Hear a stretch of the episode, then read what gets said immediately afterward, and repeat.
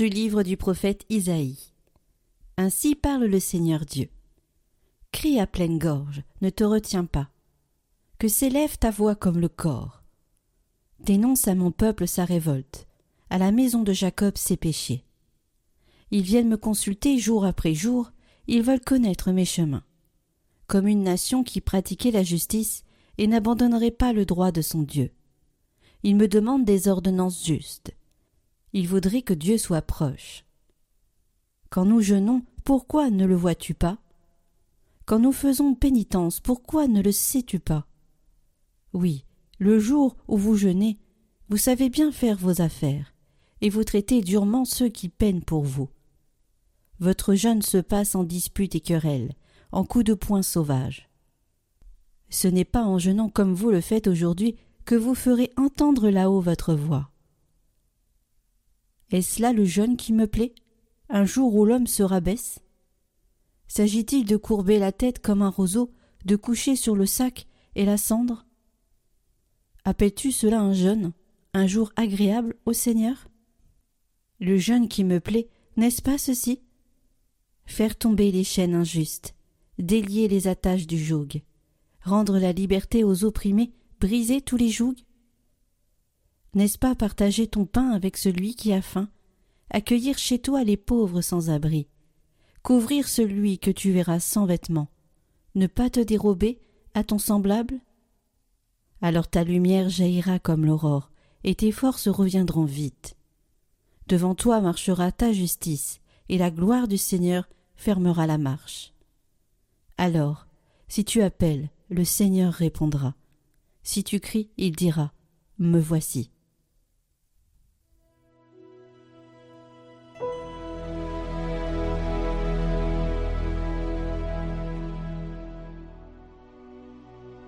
Tu ne repousses pas, ô mon Dieu, un cœur brisé et broyé.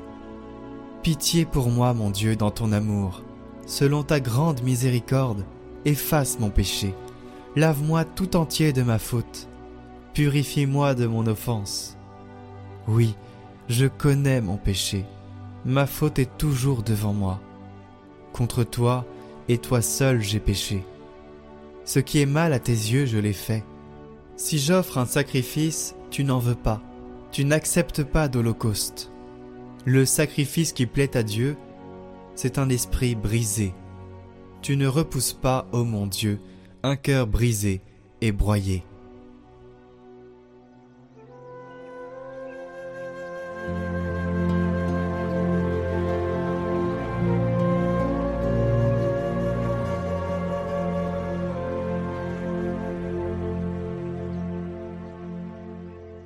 Évangile de Jésus-Christ selon saint Matthieu. En ce temps-là, les disciples de Jean le Baptiste s'approchèrent de Jésus en disant Pourquoi, alors que nous et les pharisiens, nous jeûnons, tes disciples ne jeûnent-ils pas? Jésus leur répondit Les invités de la noce pourraient-ils donc être en deuil pendant le temps où l'époux est avec eux? Mais des jours viendront où l'époux leur sera enlevé, alors ils jeûneront.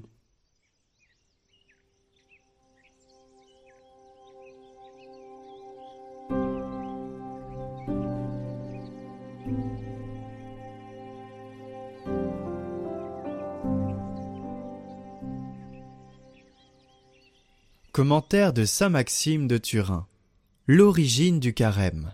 Accompagner les catéchumènes vers le baptême à Pâques. Après ce temps consacré à l'observance du jeûne, l'âme purifiée et épuisée parvient au baptême.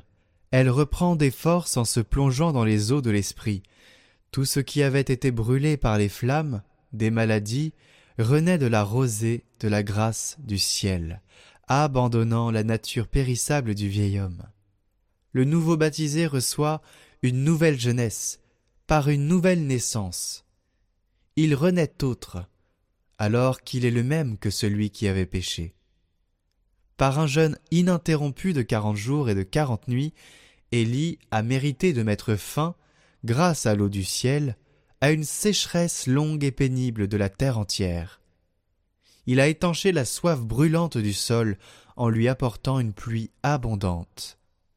Ces faits se sont produits pour nous servir d'exemple, pour que nous méritions, après un jeûne de quarante jours, la pluie bénit du baptême, afin que l'eau du ciel arrose toute la terre aride, depuis longtemps, chez nos frères du monde entier.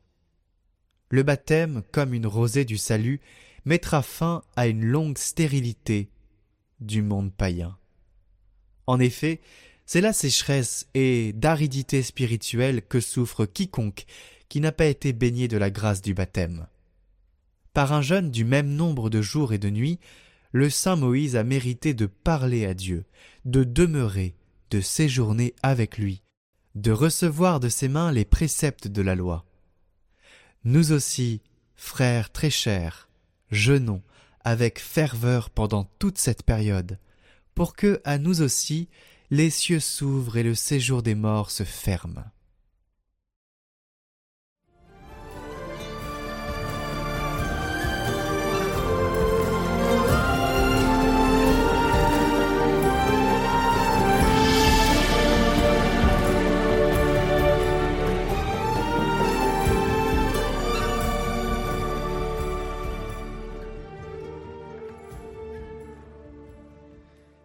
Chers amis de Catoglade, nous poursuivons notre parcours de carême.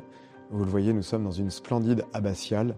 C'est la maison du bon Dieu. Si le Seigneur a sa maison ici-bas, on va dire il est partout chez lui, mais bien sûr des édifices lui sont consacrés, nous aussi, certainement, nous avons une maison où nous vivons. Et peut-être bien que cette maison est l'image de notre propre cœur, de la maison de notre propre cœur. Alors aujourd'hui, je vous propose de faire le tour du propriétaire. Vous êtes d'accord? C'est parti. Pour franchir le seuil de notre maison, il faut bien sûr commencer par entrer. Et encore faut-il que la porte soit ouverte. Il y a un tableau qui me marque particulièrement. Il se trouve dans la cathédrale Saint-Paul à Londres. C'est un tableau de William Hunt, un, peintre pré-raphaélite. Qu'est-ce qu'on voit sur ce tableau? On voit le Christ. Il est magnifiquement vêtu. Il a une chape, il est glorieux, il est resplendissant de beauté et de lumière. Et il frappe à la porte. On voit bien que la maison est ouverte sur quantité de, dimensions, les fenêtres sont ouvertes, mais la porte, elle, est fermée. La végétation a poussé et à l'endroit où le Christ frappe, on voit qu'il y a de l'usure. Peut-être qu'il y a d'autres portes sur cette maison qui sont ouvertes, mais à l'endroit où le Christ frappe, la porte est fermée. Et au-dessus, c'est marqué Behold, voici, je me tiens à la porte et je frappe. Si quelqu'un m'ouvre, j'entrerai chez lui. Alors, Bien sûr, ce tableau est riche de sens.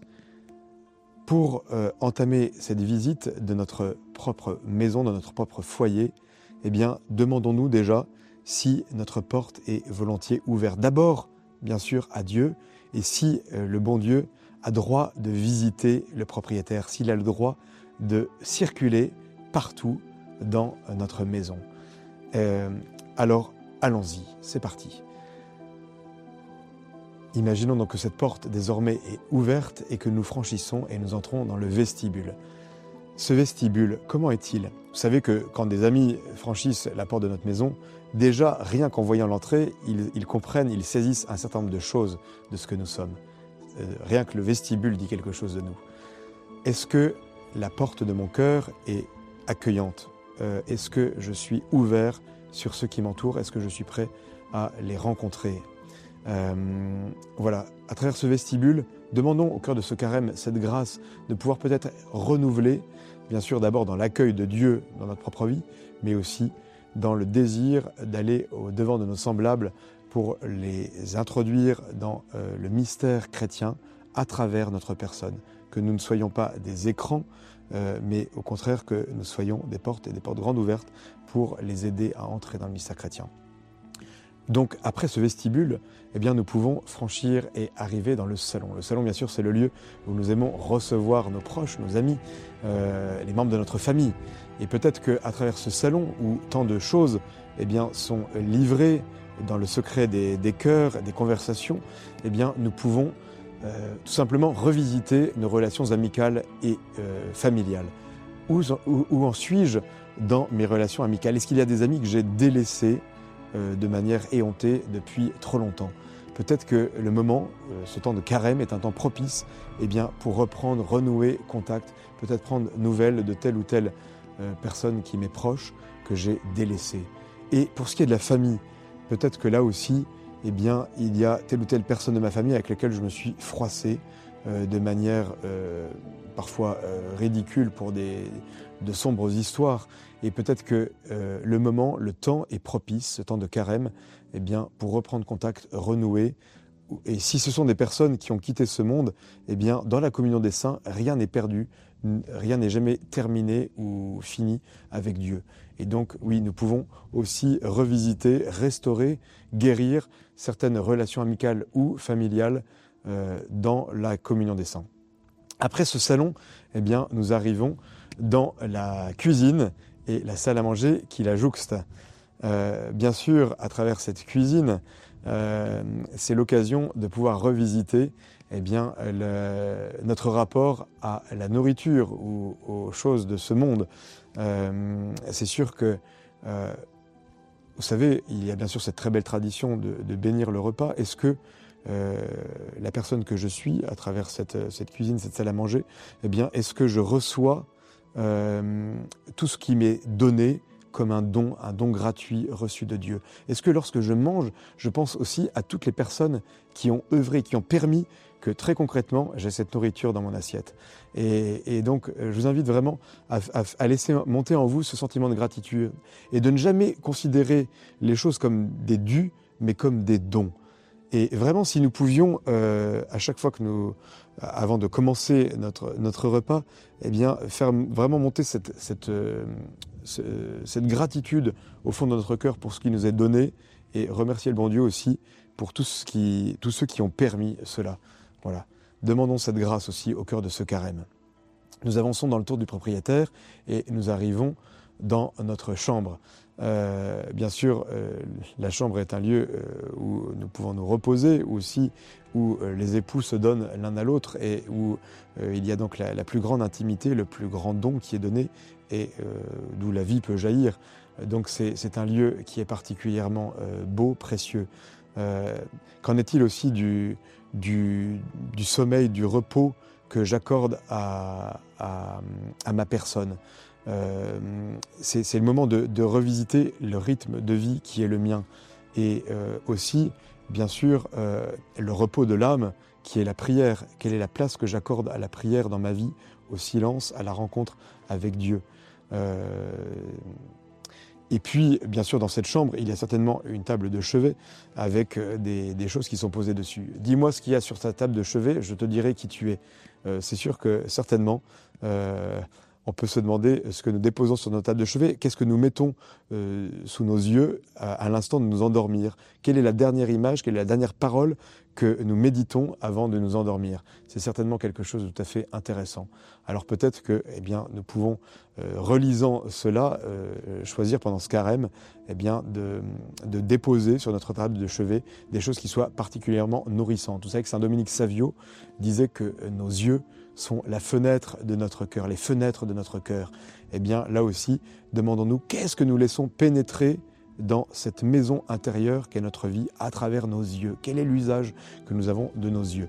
Et à travers donc cette petite table de chevet, eh bien, désirons pendant ce carême y déposer des choses qui vont nourrir nos, intelligences, euh, nous aider à, approfondir, à descendre dans les profondeurs de notre cœur et que nos yeux eh bien, soient la porte euh, d'entrée de quantité de belles et bonnes choses. Alors, je vous propose, chers amis, eh de poursuivre la suite de notre euh, tour du propriétaire demain.